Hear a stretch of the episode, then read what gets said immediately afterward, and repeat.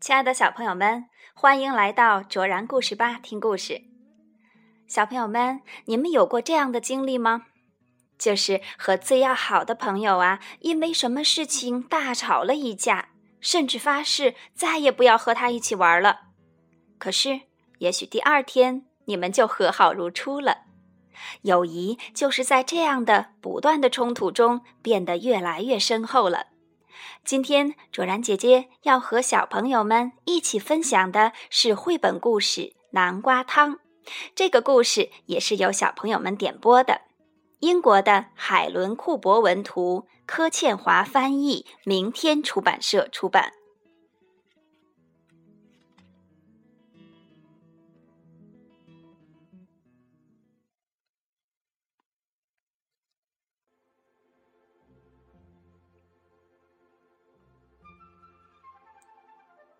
树林里有一间古老的小白屋，园子里种了很多南瓜，那里有闻起来好香的汤。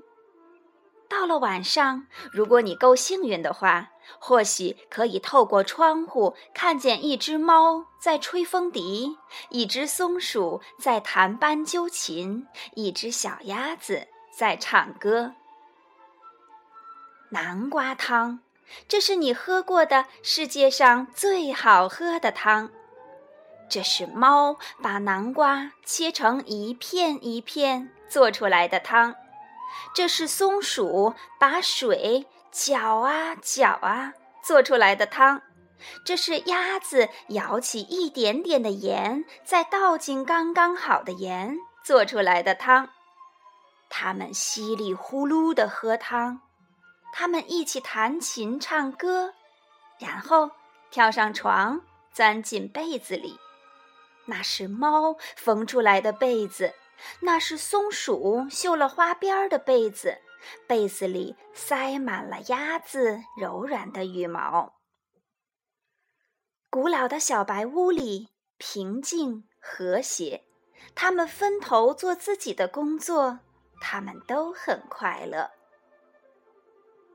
可是，有天早晨，鸭子早早起来，它轻手轻脚地走进厨房，对着松鼠专用的汤勺微笑。如果我来做大厨的话，它喃喃自语，那不是很好吗？他搬来一张凳子，跳上去，踮起脚尖。直到他的嘴终于碰到了汤勺的顶端，哐当，汤勺掉了下来。然后，鸭子快快走回卧室，高举着汤勺说：“今天轮到我来搅汤。”那是我的，松鼠尖叫：“搅汤是我的事儿。”还给我！你太小了。猫凶巴巴地说：“我们要按照原来的方式煮汤。”可是鸭子把汤勺抱得紧紧的，松鼠使出全部的力气拼命拉。忽然，哎呀！汤勺飞到了半空中，转啊转，打中了猫的头。这下麻烦大了，这间古老的小白屋里充满了激烈的争吵、吼叫和混乱。我不要住在这里了，鸭子哭哭啼啼地说：“你们从来不让我帮忙。”他把行李装进推车，戴上帽子。摇摇摆摆的离开了。等我们清理好以后，你会回来的。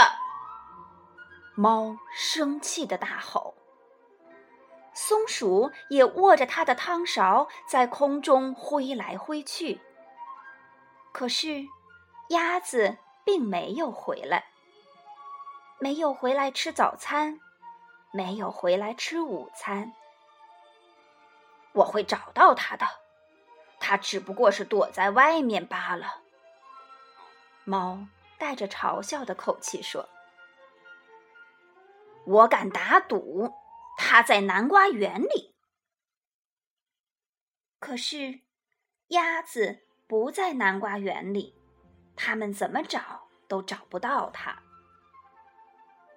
于是，他们只好等，等了一个好长好长的下午。猫看着门外。松鼠在地板上来来回回的走，他们咕哝着：“等那只鸭子回来，一定会跟我们道歉。”可是，鸭子并没有回来，甚至没有回来喝汤。汤不好喝，他们煮的太咸了。反正他们也不饿，他们对着晚餐哭泣。眼泪掉进汤里，把汤弄得更咸了。松鼠吸了吸鼻子说：“我们应该让它搅汤的，它只不过是想帮忙。”猫流着眼泪说：“我们出去找它吧。”猫和松鼠在好黑好黑的树林里走来走去。越走越害怕，他们担心鸭子独自在树林里遇到狐狸、遇到狼、遇到巫婆、遇到熊。可是，他们找不到它。他们急急忙忙走啊走啊，走到非常陡峭的悬崖边。猫哭着大喊：“说不定……”它掉下去了，我去救它。松鼠吱吱叫，它顺着一根摇摇晃晃的长绳子爬下去。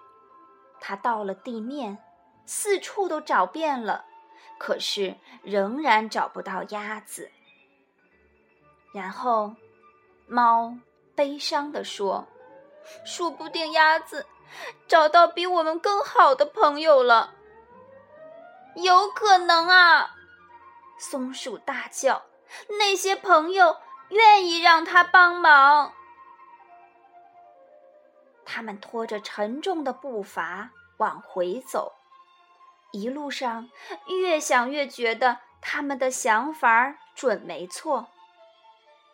可是，快到家时，他们看到古老的小白屋里亮着灯，是鸭子。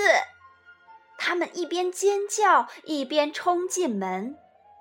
鸭子看到他们，好高兴。鸭子说：“它好饿呀！虽然已经很晚了，他们还是决定一起做一些南瓜汤。”鸭子搅汤的时候，猫和松鼠一句话也没说。即使鸭子搅得太快，把汤溅到锅外面了；即使锅烧起来了，猫和松鼠还是没说话。然后鸭子告诉松鼠要放多少盐，结果这一锅汤还是你喝过的世界上最好喝的汤。就这样，古老的小白屋。又恢复了平静和谐，直到鸭子说：“我现在想要吹风笛。”哎呀，小朋友们猜猜看吧，是不是一场新的战斗即将开始了呢？